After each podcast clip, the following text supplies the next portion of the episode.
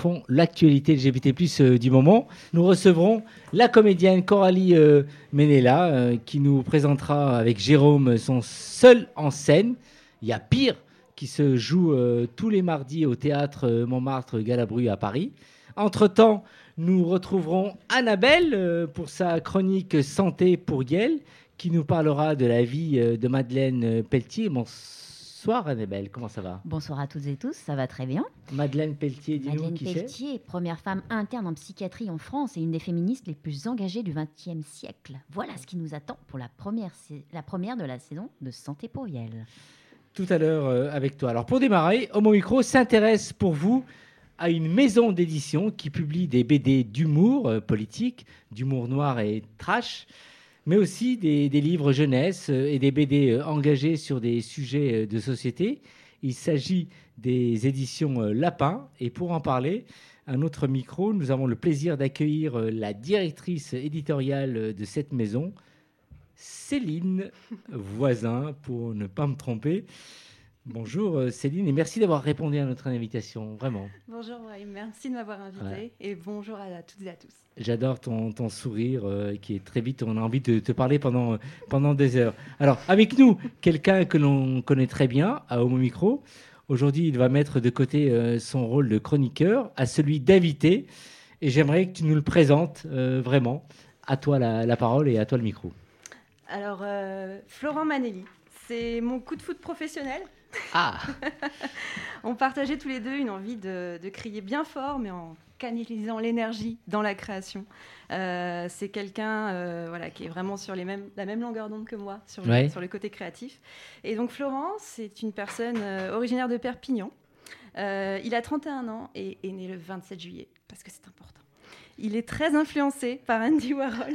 Oui, On est du même, de la même date en fait. vous êtes de la même génération. Exactement. Et donc, euh, il est influencé par Andy Warhol à son adolescence. Et on retrouve aussi ce côté euh, pop dans ses créations, avec un petit peu de Cocteau également. C'est euh, vraiment ce que j'ai trouvé super intéressant quand j'ai vu ses croquis et, et ses illustrations. Donc, il dessine d'ailleurs de façon très très régulière et passionnée et engagée depuis un voyage à Montréal et la rencontre d'une amie chanteuse et musicienne.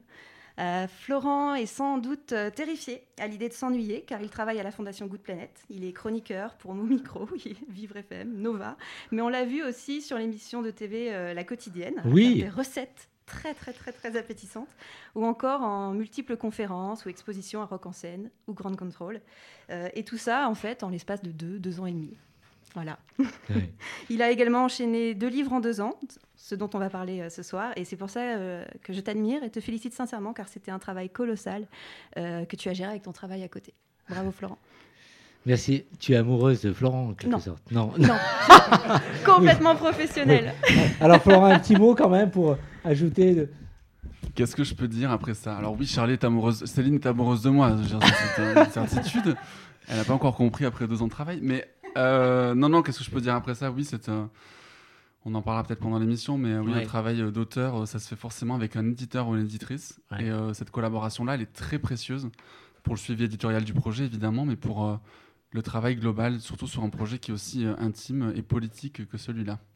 On y viendra justement. Alors, là, donc la Célie qui, qui va donc reprendre le, le micro. Alors, les éditions Lapin est une jeune maison d'édition de BD indépendante, bien sûr, Oui. qui s'apprête à fêter ses 15 ans le, le mois prochain. Tout à fait. Et j'aimerais que tu nous la fasses un peu découvrir. 15 ans, c'est assez jeune. Oui, c'est vrai. Il y a de quoi dire. Et, dis-nous tout à propos de cette maison, qui est ta Alors, maison euh, aujourd'hui. Tout à fait, ouais, absolument. J'ai euh, vraiment euh, commencé en tant que stagiaire, puis après en tant que freelance, en éditrice freelance, puis après en directrice de collection, puis Ouais. après en directrice édito.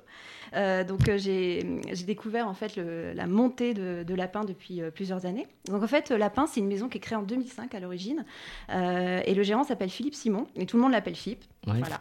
Euh, c'est un ancien ingénieur urbaniste qui a tout arrêté pour monter sa maison d'édition. Et, euh, depuis, en fait, euh, c'est devenu. on a commencé, on était deux, deux et demi, deux. Voilà, ça a commencé par vraiment grossir. Donc maintenant, on travaille à deux temps plein avec Philippe. On a une éditrice, une assistante édito, une maquettiste, une responsable com, une responsable boutique en ligne, une attachée de presse, un responsable des relectures et aussi de nombreux stagiaires qui viennent et qui nous aident beaucoup. c'est une maison d'édition qui, qui est basée à Villeurbanne, donc dans le nord de Lyon. Euh, moi, j'ai la chance de pouvoir travailler chez moi euh, en télétravail, donc euh, dans le Perche à Paris. Ça le rêve. le, rêve, c'est vrai que c'est vraiment une chance et, et, on a eu la confiance en fait pour pouvoir monter des projets en toute liberté. Ce qui est très intéressant dans cette maison d'édition, c'est qu'on a, on a quand même quartier libre. On peut, on peut se dire qu'il y a une liberté de ton. On peut vraiment parler d'humour parfois très très trash et on peut montrer ce qu'on veut. Et c'est ça qui me plaît aussi dans, dans ce que j'ai un petit peu euh, euh, choisi comme projet aussi, parce que j'ai eu la chance d'avoir euh, la confiance de Philippe pour choisir des projets édito qui étaient au début pas trop dans la ligne édito, c'est-à-dire qu'on allait plus vers des sujets de société. Et puis petit à petit, ça a créé une, une, branche éditoriale bah, qui a voilà qui a son petit son petit succès, on va dire, et c'est le dixième livre de de cette branche édito. Voilà. alors quel est quel est ton rôle au, sein de cette maison Alors c'est c'est un rôle où tout ce qui trait au livre, en fait, tout ce qui est dans le, euh, le rapport au livre, la sortie du livre, la sélection du livre, le contrat des auteurs, euh, etc. Tout, tout ce qui en gros, est euh, lié au livre, ça passe par moi. Je pense que c'est, je suis une sorte de carrefour où le livre doit plus ou moins passer par moi pour lui attribuer son ISBN, pour lui attribuer son prix, pour lui attribuer la choix du papier, le tirage avec l'imprimeur, etc. Comme on est une petite structure, en fait, on n'a pas de pôle fabrication, on n'a pas de pôle compta, on n'a pas de pôle RH, donc on doit, voilà, on doit avoir beaucoup beaucoup de casquettes. Et c'est pour ça que tout ce qui est contrat, compta, tout ce qui peut être impression, euh, demande de subvention, etc. On met tous et toutes la main à la pâte. Alors depuis 2016, euh, donc, euh, tu gères une branche de la ligne édito qui est axée sur des sujets très divers. Et j'aimerais que tu nous en parles un peu parce que c'est vraiment très très riche. Merci. C'est bah, des sujets en fait qui sont plus sensibles au sens où ça apporter, je trouve, quelque chose avec plus de sensibilité. Mhm. Euh, c'était euh, voilà, en fait c'est parti d'un constat dans les années, euh, dans les années déjà, vers 2015, où, où, avec Philippe on se disait ouais il n'y a pas beaucoup, pas beaucoup d'autrices en fait chez Lapin, mais c'était le cas dans beaucoup de maisons d'édition. Il y avait très peu très peu de, femmes en fait, et c'était chiant. c'était moi je, je ne m'y retrouvais pas. Je trouvais que c'était important d'avoir plus d'autrices, et c'est à ce moment-là qu'une autrice qui s'appelle Si que je vous recommande, euh, nous a proposé un livre qui s'appelle Le vrai sexe de la vraie vie. Et euh, c'était un livre voilà, qui était là pour déculpabiliser complètement le cul, euh, pour montrer que c'était pas forcément le porno, l'accès à la sexualité. Et elle offrait des témoignages de personnes qui montraient leur sexualité de tous les genres, de tous les sexes. C'était super. C'était de toutes les morphologies et c'était vraiment une, un vent de liberté qui était, qui était génial dans ce projet. Donc Philippe a beaucoup aimé, moi j'ai beaucoup aimé. et ça s'est fait, mais en deux semaines au niveau de, de la concrétisation de ce projet. Euh, je l'ai rencontré très très vite. Philippe voyait que je trépignais à, l'idée de la rencontrer. Et euh, voilà, on a signé le contrat, on s'est lancé. Et elle a donné une impulsion en fait euh, extrêmement bénéfique à la maison d'édition sur l'aspect justement corps, sexualité, euh, sujet de société. Et c'est là qu'en gros, euh, la maison, comment dire, la, maison d'édition a eu une branche édito, euh, voilà, qui a, été un peu identifiée et qui s'est développée. Après, on a eu Quentin Zutu, on a eu d'autres auteurs qui ont été super, qui ont donné un souffle en fait génial aussi dans ce domaine-là. Et moi, j'étais très, très, très contente de tout ça. En tout cas, ça a l'air vraiment que tu es très heureuse apparemment dans, dans, ton job. Donc, il y a Lyon, il y a Paris, et j'imagine il y a d'autres grande ville où, votre maison d'édition allait, euh, poser Est-ce que tu peux nous citer d'autres, d'autres villes euh, de France en dehors de, Lyon et de Paris? Eh bien, notre maquettiste vit à Marseille, par exemple. Et euh, ce qui est assez génial, c'est qu'on a l'occasion, en fait, de... Bah, comme c'est l'édition, on arrive vraiment avec le système de travail à partager des fichiers et ne, et ne pas être toutes au QG. Parce qu'il y a principalement des femmes quand même chez Lapin. Et tout se passe bien et ben, en termes d'organisation de travail, euh, comme on est une jeune maison d'édition encore et qu'on s'est développé quand même assez vite depuis 2016, euh, parfois ça nous a, euh, ça nous a dépassé, ça allait, ça nous a, voilà, ça nous a quand même euh, beaucoup euh, dépassé sur certains points. Donc il fallait suivre le rythme. On avait beaucoup de livres. On a entre 30 et 40 livres par an. Ah, voilà.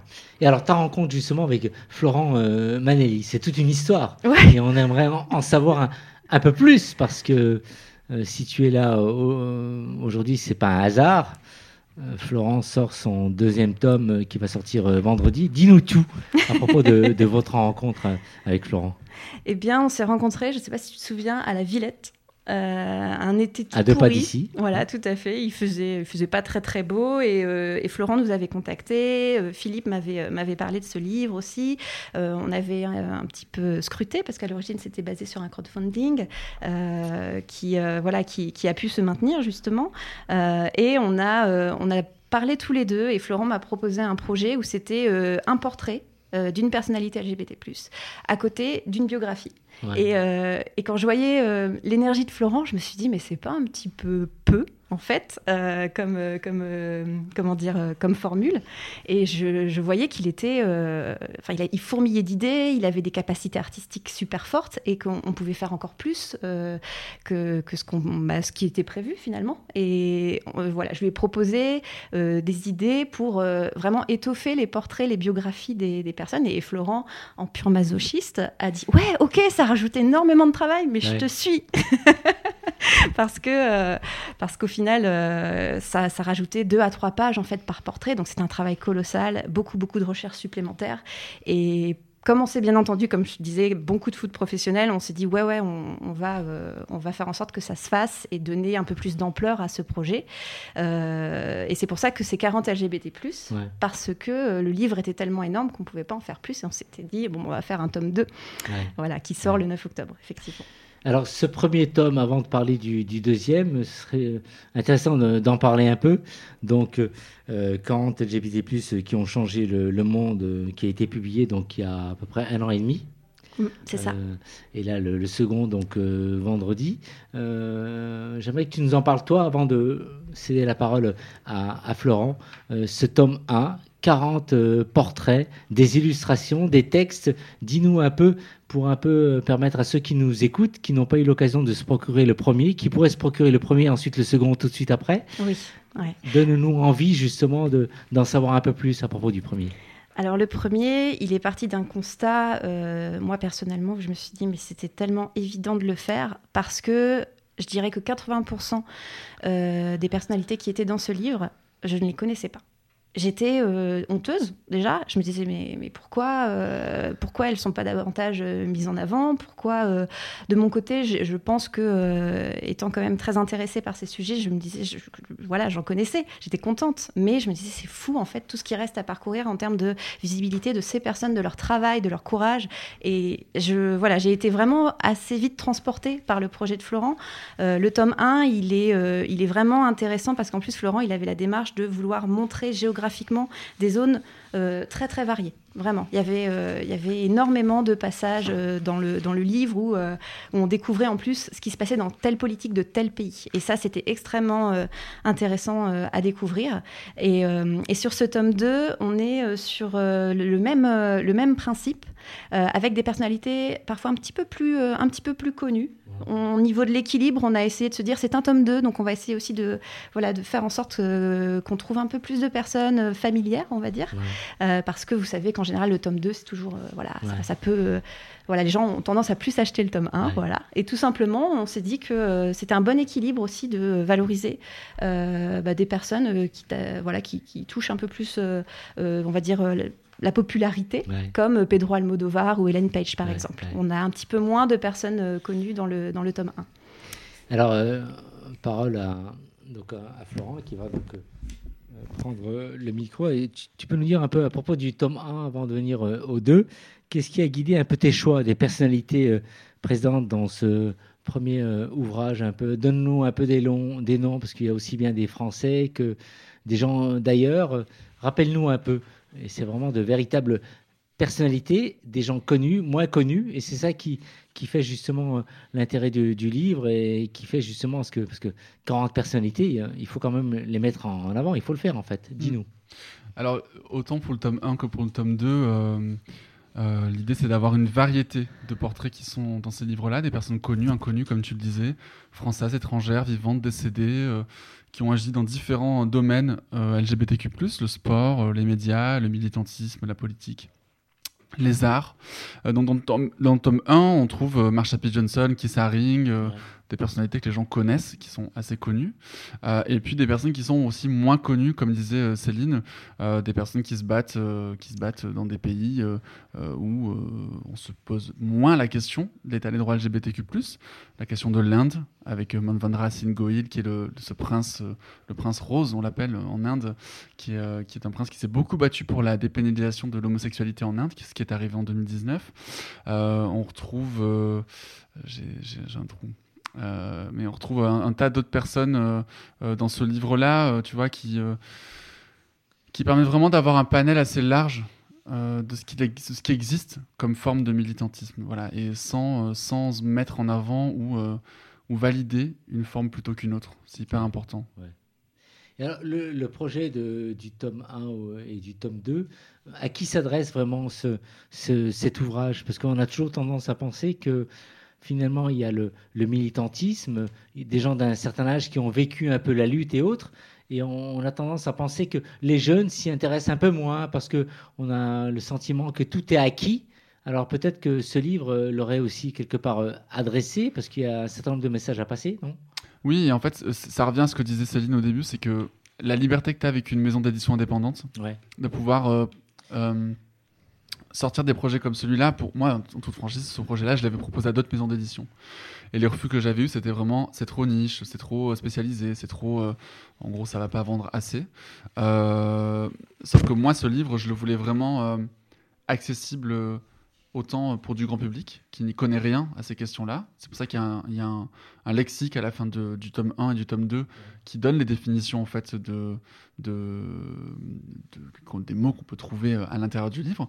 Et en même temps, je voulais aussi m'adresser à la communauté LGBTQ+, pour leur dire, regardez toutes ces personnes qui ont façonné notre histoire, qui la façonnent aujourd'hui, qui se battent, qui se sont battues pour qu'on puisse nous marcher sur ce chemin qui a été tracé, euh, et que ça nous questionne sur la place de notre archive mémorielle, sur notre histoire, sur euh, ce qu'on fait euh, de cette mémoire collective, qui en fait, là, moi je parle de personnes, je parle de, de portraits, je parle de d'unicité, mais en fait finalement cette, ces combats ils sont collectifs, c'est le groupe qu'il y a derrière. Ouais. Et donc la question c'est qu'est-ce qu'on fait de ces avancées qui sont, comme je te le disais, intimes, mais terriblement politiques aujourd'hui? Ouais. Alors, Céline, justement, l'illustration, c'est quelque chose qui est important en dehors du texte, euh, tout ce qui est écrit. Il y a l'illustration, il y a, je veux dire, euh, l'image que produit euh, Florent. Ça aussi, c'est important, euh, en dehors de- d'écrire des mots. Quand il y a des images qui apparaissent, c'est quelque, le message passe encore mieux, d'après toi? Oui, tout à fait. Euh, ce qui m'a aussi beaucoup plu dans le travail de Florence, c'est euh, c'est les portraits euh, avec le regard frontal en fait Ouais. de chacune de ces personnes, euh, qui est tout de suite très très captivant. La capacité de l'illustration en fait à faire ressentir des choses. Euh, ce- cette branche édito en fait parle beaucoup des corps et des sexualités Ouais, ouais. et il n'y a rien de mieux que la bande dessinée, je trouve, pour faire ressentir vraiment son rapport au corps. Je prends euh, un, autre un autre artiste, par exemple Quentin Zution, qui dans un autre livre euh, montre le fait de, de s'éplucher le corps comme une orange, ou tout simplement avoir, euh, avoir un corps qui, qui- sur lequel poussent des épines, ou même Maël Naon qui, euh, qui crée un malaise en, en remplissant un personnage entièrement de noir. C'est des choses qu'on peut pas faire euh, aussi facilement et aussi impactant en fait euh, avec peut-être d'autres formes d'art, avec d'autres médiums. Et, et la, en fait, la bande dessinée et le livre illustré permettent vraiment bah, de secouer très très fort visuellement aussi. Ouais. Et le fait d'avoir justement toutes ces personnalités qui regardent le lecteur et qui montrent, et après tout simplement des épisodes de leur vie, de leur biographie dans le livre, je pense que c'est extrêmement euh, attirant pour euh, le lecteur, ça permet de sentir des choses. Il y a une certaine sensualité en fait à voir l'image, découvrir les moments forts, euh, que, bah, qui est génial dans, ce, voilà, dans cette forme d'art. Ouais. Et euh, pour l'anecdote, en plus, euh, 40 LGBT+, qui ont changé le monde, c'est le premier livre illustré des éditions Lapin. C'est-à-dire que c'est Ouais. pas une bande dessinée. Donc à diffuser, à voilà, à, à montrer euh, aux autres, c'était pas forcément dans le rayon BD qu'on pouvait le trouver. On a eu un ouais. très bon travail qui a Ouais. été fait par notre distribution et notre diffusion pour, euh, pour le trouver aussi dans les rayons essais, histoire, euh, archives LGBT+, aussi, euh, de, de certaines librairies qui faisaient, euh, qui faisaient ça. C'était super. Ouais. Voilà. Alors Florent, comment se, se fait un peu le- la sélection? Donc il y a eu le, le premier tome, 40 euh, LGBT+, le second 40 autres. Dis-nous un peu, parce que... euh, Comment je fais la sélection voilà, Euh, effectivement, je ça doit pas être au- simple quand même. hein. Je tire au sort, Brahim. Oui. Non, non, c'est extrêmement difficile. Euh, c'est- pas cruel, mais en tout cas, c'est difficile pour moi de faire des choix parce que tous ces chemins de vie, euh, euh, qui suis-je pour, pour dire euh, celui-là mérite d'être dans mon livre ou pas C'est très difficile. Euh, c'est une vraie discussion que j'ai avec Céline. Euh, on essaye de panacher ce livre de personnalités connues qui vont attirer le regard aussi, qui vont permettre aux gens de s'intéresser à Ouais, l'ouvrage, ouais. et des personnes moins connues mais qui ont des parcours hyper intéressants, Ouais. hyper riches, un peu plus atypiques, euh, qui montrent que l'engagement peut prendre aussi d'autres formes, euh, peut-être plus digitales, un peu plus modernes, dans des pays euh, dans lesquels on n'a aucune info sur les droits LGBTQ+. Et donc cette liste, elle se fait comme ça. J'essaie aussi d'avoir une, une variété de, de sexualité, d'identité de genre, euh, Ouais. de couleur de peau, euh, géographique, euh, comme je te le disais, de, de temporalité aussi. Mhm. C'est hyper important d'avoir un ouvrage qui puisse être assez varié pour que chacun puisse trouver, piocher dans des histoires qui potentiellement peuvent lui parler. Alors, dis-nous, euh, dans le tome 1, euh, les gens qui apparaissent dans ton, dans ton ouvrage, euh, donne-nous un peu des noms pour nous rappeler et pour donner envie aux gens qui ne se sont pas procurés donc le premier ouvrage, mais qui se procurent le premier et ensuite le second dont on va parler. Bah, le premier, tu as par exemple Gilbert Baker, qui est euh, l'inventeur du, euh, du drapeau arc-en-ciel. Ouais. Bah, Peu de gens se questionnent sur l'histoire euh, du, euh, du drapeau arc-en-ciel. Il y a aussi Didier Lestrade, Ouais. fondateur de Tétu, d'Act Up. Euh, il y a aussi euh, Willy Ninja, un des fondateurs d'une maison de voguing, euh, de, de la scène ballroom hyper forte, euh, qui, qui a, qui a- qui a monté la, la maison, euh, la maison euh, sa, sa propre maison. Euh, il y a aussi des personnes plus contemporaines comme Oli Alexander, qui est un chanteur de pop d'un groupe qui s'appelle Years and Years. On retrouve Harvey Milk, Oui. euh, on retrouve Laverne Cox, l'actrice de Orange is the New Black, mais aussi Alice Cobb, l'avocate euh, camerounaise qui se bat pour la dépénalisation de l'homosexualité au Cameroun. On retrouve Larry Kramer qui nous a quittés euh, euh, tout récemment, fondateur d'Act Up New York, du euh, Gay Men's Health Crisis. Bon voilà, on retrouve tous ces gens-là qui ont des vies euh, passionnantes, des histoires fabuleuses, qui sont pas toujours flamboyantes, Ouais, ouais. mais dont il est euh, important de se souvenir. Et dans le second, sans trop nous dévoiler, parce que l'idée c'est de se procurer ton tome 2, si tu devais ne- nous dire un certain nombre de choses pour nous donner goût et envie de, de nous procurer le, le second tome. Sur le second tome, je, je, je, je pense que c'est. Tu, me- tu me dis, Céline, si, je me, si tu es d'accord avec moi, mais on est souvent d'accord. Mais euh, le tome 2, en tout cas, il a, il a suivi aussi une évolution qui est plus personnelle, qui est une évolution euh, militante, intérieure, qui, euh, sur ces deux années, est devenue plus politique, plus, on va dire, radicale, diront certains ou certaines, mais qui est devenue profondément engagée et sans en rougir nécessairement. Donc, le tome 1 peut être acheté sans le tome 2 et inversement. Euh, bon, il n'y a, a aucune euh, suite logique, mais en tout cas, moi, euh, je voulais aussi que ce tome 2 puisse euh, transpirer un petit peu plus euh, le militantisme. Euh, et donc, on va retrouver euh, des parcours euh, un petit peu plus. euh, euh, comment dire Plus radicaux. Ouais, Et euh, ma préface euh, initie euh, ça aussi. Ouais. euh, dans ce tome 2. Euh, et puis j'avais aussi envie de parler de choses dont je n'avais pas parlé dans le tome 1. euh, L'art drag, par exemple. Euh, la question. Euh, ces questions-là, par exemple, tu vois, que j'avais pas forcément traité. La question de- du handicap et des questions LGBTQ, Aussi, par exemple. Donc euh, il y, a, il y a une variété de sujets que j'avais aussi envie de traiter. La question de la religion aussi, ouais, par exemple, ouais. que je trouvais hyper intéressante. Ouais, effectivement. Donc, euh, tu as eu l'occasion un peu de, de rencontrer les uns et les autres aussi, donc euh, pour construire tes deux ouvrages. Qu'est-ce que tu as appris de, du travail en fait que tu, tu as engagé? Dis-nous un peu, parce que euh, on imagine quand tu t'es engagé dans ce, sur ce terrain-là, il y a des choses que tu ne savais pas et que tu as beaucoup appris justement de, des, des, des, des gens qui, qui ont lutté et qui luttent encore et que tu as appris à connaître. Euh, J'aimerais que tu nous en dises un peu plus dans ce domaine. Oui, j'ai appris des choses, évidemment. Mais euh, ça me rend heureux d'apprendre des choses Ouais. sur des personnes de ma communauté, mais ça me rend triste aussi de me dire que il faut que je me mette à faire un livre, finalement, Ouais. que je fasse des recherches pour euh, avoir accès à ce savoir-là. Je dis pas que tout doit me tomber dans le bec euh, direct euh, et que tout doit être facile. Au contraire. En revanche, je crois qu'il y a un... J'en ai déjà parlé plusieurs fois à ce micro, hein, mais une vraie question de l'archive Ouais. euh, et de la collecte de la mémoire LGBTQ+. Vraiment, euh, ça fait 20 ans qu'on en parle à Paris. Euh, ça semble se décanter, mais enfin bon, bref, on verra ce qui se passe. Mais ça me- je, je n'ai pas arrêté de me poser cette question. C'est-à-dire Ouais. pourquoi est-ce qu'il faut que j'attende d'avoir 31 ans pour découvrir ça? J'allais dire, ouais. On peut pas tout savoir, évidemment, mais sur les questions LGBTQ+, il y a un gros manquement sur la conservation de cette mémoire, Ouais. de ces parcours de vie, de l'archive collective. Et euh, dans ce livre, j'ai appris évidemment euh, la multiplicité des parcours, la multiplicité des expériences LGBTQ+, et des parcours militants, oui, mais j'ai aussi été très frustré de, de, de me dire qu'il m'avait fallu attendre tout ce temps Ouais. pour euh, découvrir ces vies-là. Alors, euh, Céline, justement, euh, Florent a 31 ans, donc euh, c'est un livre par an, parce qu'il est quand même assez jeune, donc c'est un travailleur, parce qu'il faut le faire, justement, de, de, de, de sortir un livre. euh, euh, donc l'année dernière, c'était le tome 1, le, là maintenant, c'est le tome 2. C'est du boulot, tout ça. Absolument, c'est pour ça que je le félicitais parce que c'est euh, voilà, c'est vraiment euh, incroyable ce qu'il a pu abattre comme travail, Ouais. puisque à chaque fois il allait piocher, se renseigner, essayer d'avoir une biographie la plus la plus complète avec des anecdotes aussi, avec une ouverture, parce qu'il y a quelque chose de très hypertextuel dans, dans ce qu'il a fait, puisque ça rapporte parfois à d'autres portraits qu'il y a dans le tome 1. Il y a des liens entre entre toutes ces personnes. Euh, donc euh, en travaillant à côté, euh, je sais qu'il a dû euh, y passer des soirées, Ouais, euh, qu'il ouais. a accumulé de la fatigue, euh, que voilà, c'est un vrai bûcheur. Et, euh, et c'est pour ça que je, je- voilà, je souligne l'effort qui a été fait pour, euh, pour faire ces livres. Ouais. Florent qui veut reprendre la parole. Merci, hein, j'ai l'impression d'être en conseil de classe. Merci beaucoup. Mais je, je- je reviens juste. Effectivement, c'est du travail, c'est des sacrifices, mais c'est c'est très anecdotique finalement Ouais. sur. euh, oui, le plaisir que j'ai eu à le faire. Je dis pas que ça a été tout le temps simple, c'est c'est effectivement énormément de travail, mais, mais pour moi, c'est très secondaire euh, comparativement euh, à. C'est c'est pas une mission que je me suis fixée, mais en tout cas, c'est c'est un, c'est un vrai euh, engagement que, je me suis, euh, que je me suis donné.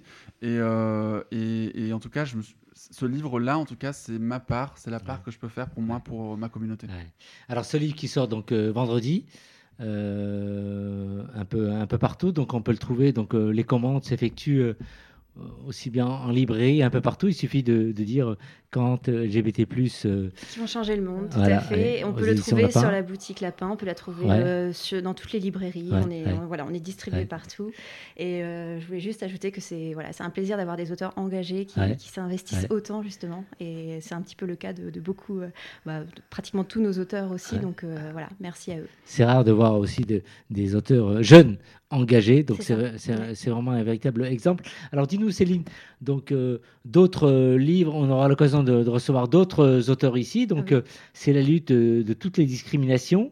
Donc si tu pouvais nous dire, tout à l'heure Florent parlait de, handicap, vraiment ta maison d'édition elle est ouverte à, à tout, tout- tout type de discrimination. Dis-nous deux, trois trucs, parce qu'on aura l'occasion de recevoir d'autres auteurs dans, dans quelques semaines chez nous. Oui, tout à fait. euh, C'est un- c'est une collection en fait qui, qui tente de, euh, de montrer la variété, de montrer Ouais. euh, la diversité. Et on a on a voulu aller. Enfin, moi, ce que j'aimerais, c'est que tout le monde soit représenté et qu'on arrive finalement à faire une bonne rééducation visuelle, de montrer tous les corps, de montrer Ouais, toutes les ouais. histoires.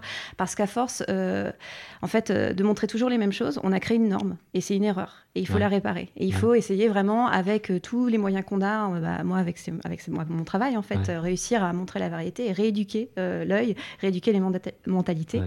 Et c'est aussi pour ça euh, que la plupart des livres sont accessibles, on va dire dès 13, 14, 15, 16 ans, ça dépend la, la pourcentage de cul, on va dire, qu'il y a Ouais. dedans parfois. Mais, euh, mais voilà, c'est vraiment euh, dans un but parfois très pédagogique euh, de voilà, réussir à faire découvrir, à faire Ouais. comprendre. Parce que sinon, voilà, c'est c'est des, c'est des choses horribles qui se passent à des personnes qui n'ont absolument rien fait de mal. Ouais, ouais. C'est ça qui m'énerve le plus, en fait. C'est que euh, toutes ces personnes qu'on bah, qu'on a dans ce livre, par exemple, elles n'ont rien fait de mal. Et euh, on se retrouve avec des meurtres, des tortures, euh, des actes malsains, malveillants, parfois au quotidien. Donc, il faut à tout prix faire changer ça. Céline, tu reviendras parmi nous pour nous présenter d'autres auteurs. Mais là, vendredi, le deuxième tome de, de Florent qui sort. Et euh, il faut absolument se, se le procurer. hein. S'il vous plaît. Ouais. Ouais. Merci d'avoir répondu euh, à l'invitation. Avant de nous séparer, de nous quitter, euh, je t'ai proposé de, de faire le choix d'un morceau musical. si tu pouvais nous, nous en parler, nous Ouais, bien sûr, ouais. le présenter. C'est un morceau de Julia, Julia Jacqueline, pardon, qui, qui je trouve, représente assez bien la façon dont on travaille. Il est calme, mais il est puissant. Et en fait, la rengaine euh, qu'on a euh, sur la fin de cette euh, chanson, c'est euh, This is my life, this is my body. Et je trouvais que ça s'adaptait bien en fait à- au livre de Florent et à beaucoup d'autres livres de chez Ouais, Lapin ouais. également. Très bien. Florent, alors tu vas voyager. euh, maintenant, te- ton livre sort vendredi. Donc, à mon avis, tu vas un peu. Ah, je vais faire une tournée mondiale en France, ça va être génial. Mais oui, avec plaisir. J'ai quelques, j'ai une soirée de lancement ce vendredi à la Constellation, euh, quelque chose qui est prévu au centre LGBT de Paris, Île-de-France, et j'espère dans d'autres lieux parce que je- ce qui est le plus passionnant, c'est d'aller à la rencontre des gens avec ces ouvrages. Merci à vous. Et à, et à très très vite à, au bon micro. Merci Brahim. Merci.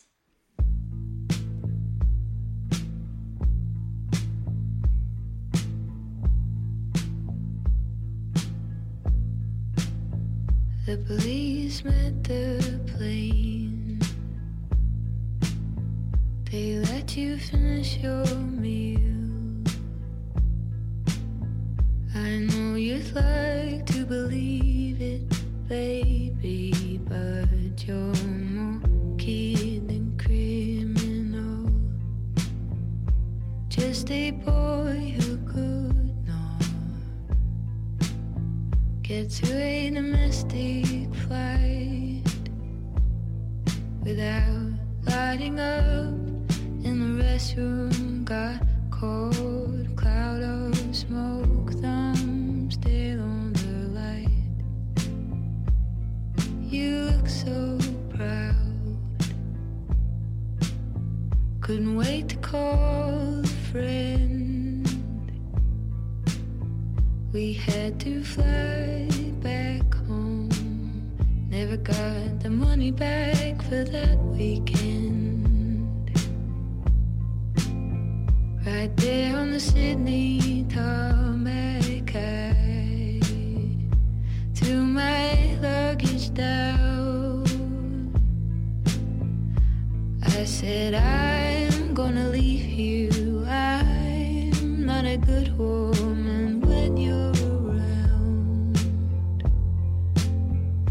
That's when the sound came in. I could finally see. I felt the changing of the seasons, all of my senses rushing back to me. Go your own way. Watch me turn my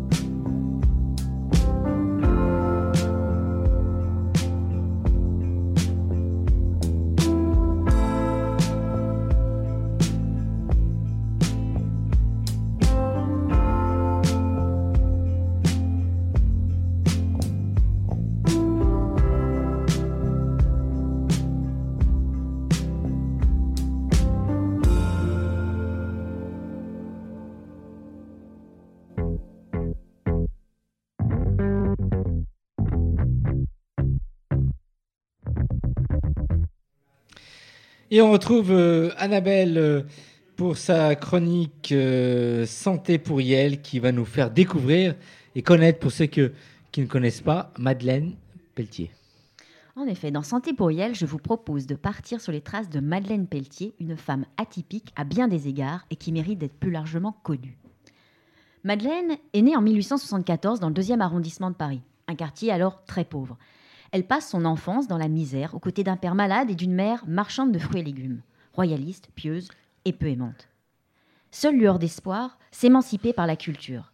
Autodidacte, elle va alors acquérir un solide savoir à travers la lecture. Dès 13 ans, elle assiste à des réunions politiques. Vers ses 15 ans, elle fréquente également des cercles anarchistes. Mais pour mener à bien sa quête idéologique, elle se rend vite compte que si elle est diplômée de métidium, elle pourra davantage se faire entendre politiquement et lutter plus efficacement contre l'idéologie patriarcale. Elle décide alors de passer son baccalauréat en candidate libre et obtient la mention très bien. Dans la foulée, elle prépare un certificat d'études en physique et chimie, puis s'inscrit en faculté de médecine en 1899. Elles sont seulement 129 femmes sur 4500 carabins. Parallèlement, elle s'intéresse à l'anthropologie et étudie le rapport entre taille de cerveau et intelligence. À l'époque, cette discipline est surreprésentée par des médecins hommes qui soutiennent la théorie suivante. L'intelligence serait proportionnelle au volume du crâne. Et donc, la femme intellectuellement inférieure par rapport à l'homme. Mais commencer en politique par l'attaque d'une telle doxa patriarcale n'apparaît pas une bonne idée? Alors Madeleine quitte ce milieu très hostile et se concentre sur ses études de médecine. Ce qui l'anime, l'internat des asiles.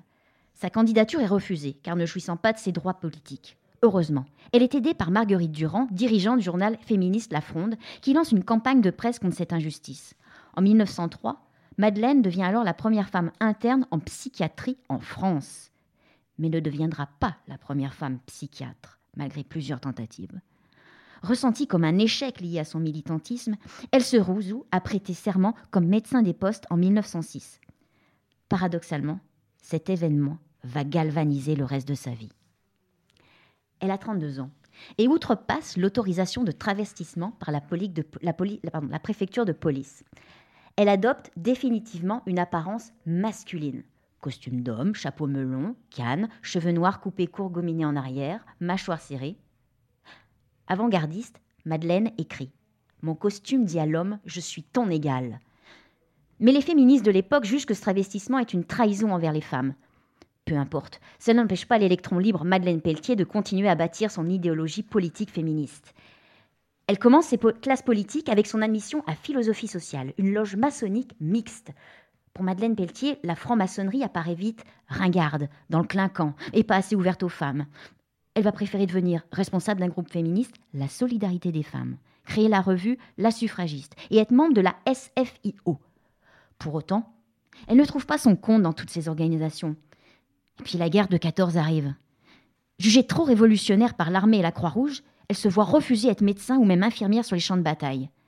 Période oisive sur tous les tableaux. C'est une grande période de dépression pour cette hyperactive. La révolution bolchevique l'aide à se redresser. Son espoir d'une égalité des sexes renaît avec la promesse du Parti communiste auquel elle adhère. Enthousiaste, Madeleine part clandestinement en Russie. Elle en revient déçue. Si l'inégalité des sexes est abolie, en revanche, les femmes russes restent cantonnées aux tâches du foyer.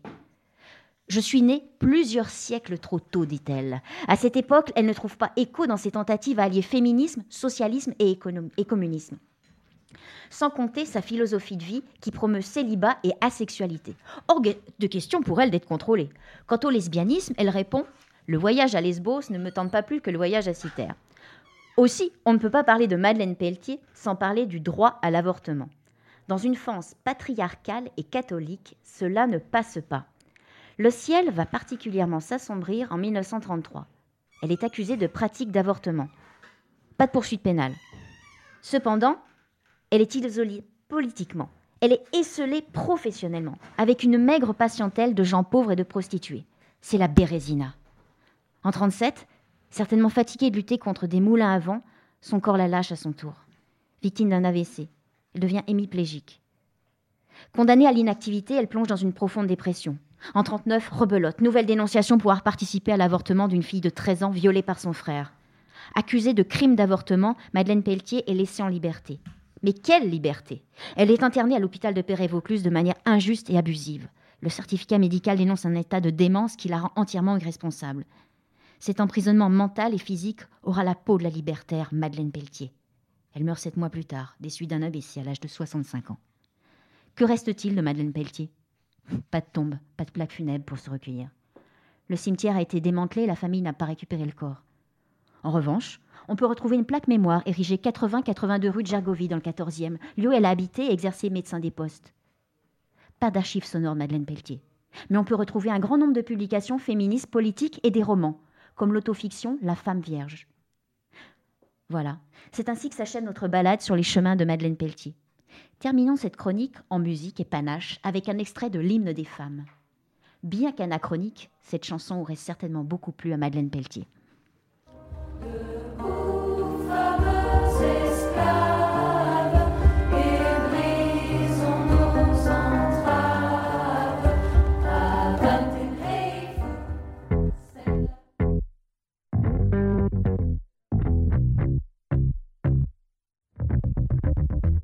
La suite, pourquoi Madeleine Euh, Elle t'a inspiré, j'imagine. Que, à Madeleine quel moment tu avais envie de. Ce personnage, je l'ai découvert il y a un peu plus d'un an.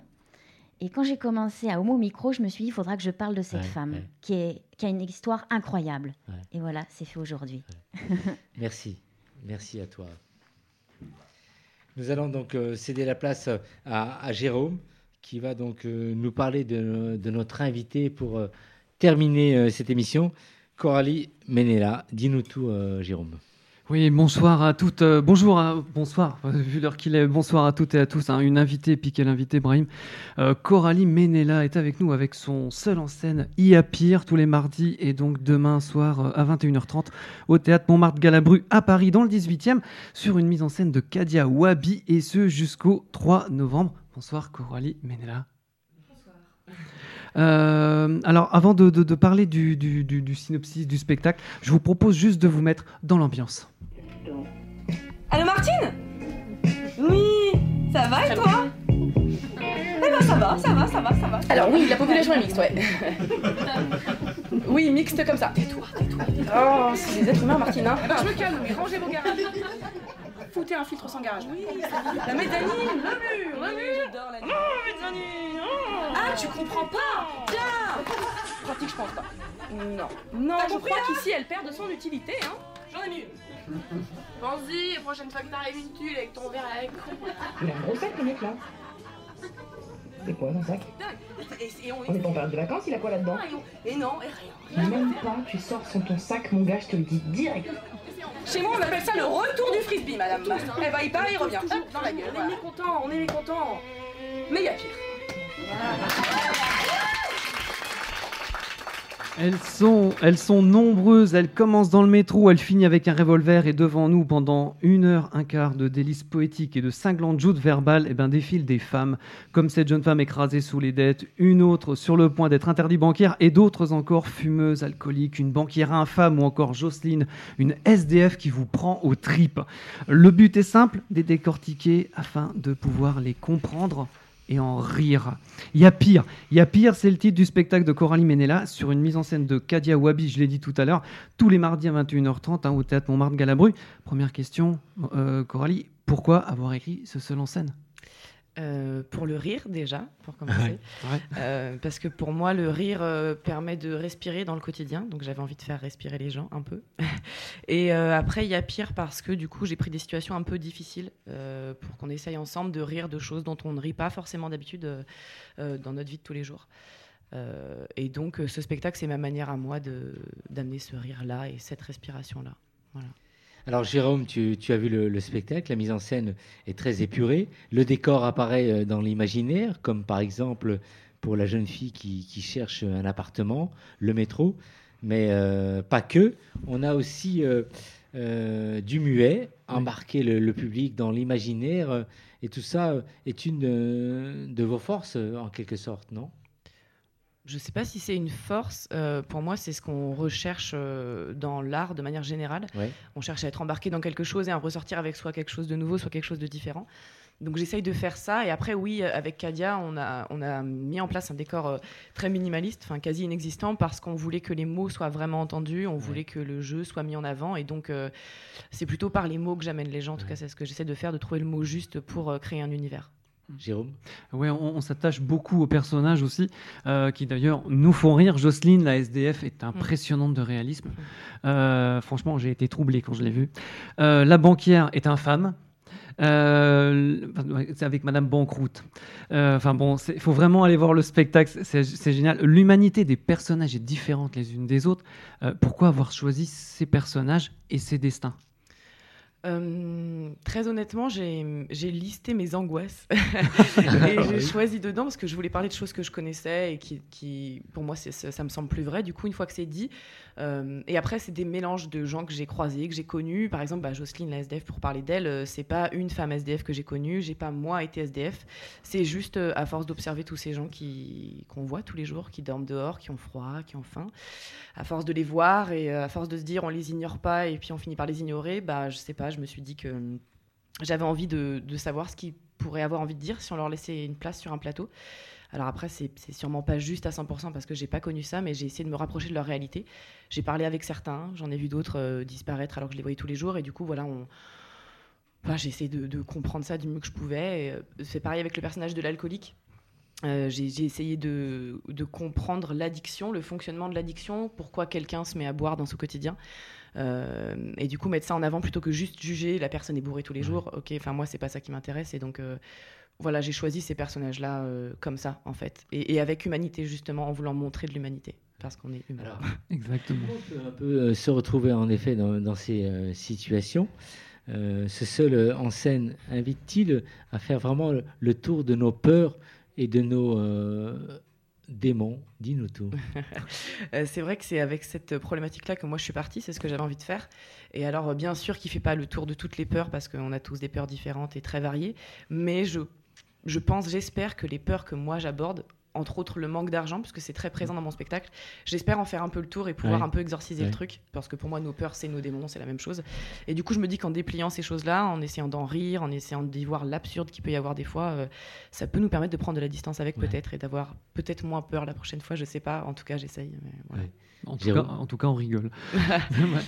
Oui, un, un- un exemple, parce que euh, dans, dans- dans la carrière donc, de, de- de Coralie Menella, euh, vous avez joué L'appartement, euh, une pièce que vous avez coécrite avec Kadia Wabi, la Exactement. metteuse, de scène, Et la metteuse en scène. Elle la met également en scène. Mm. Exactement.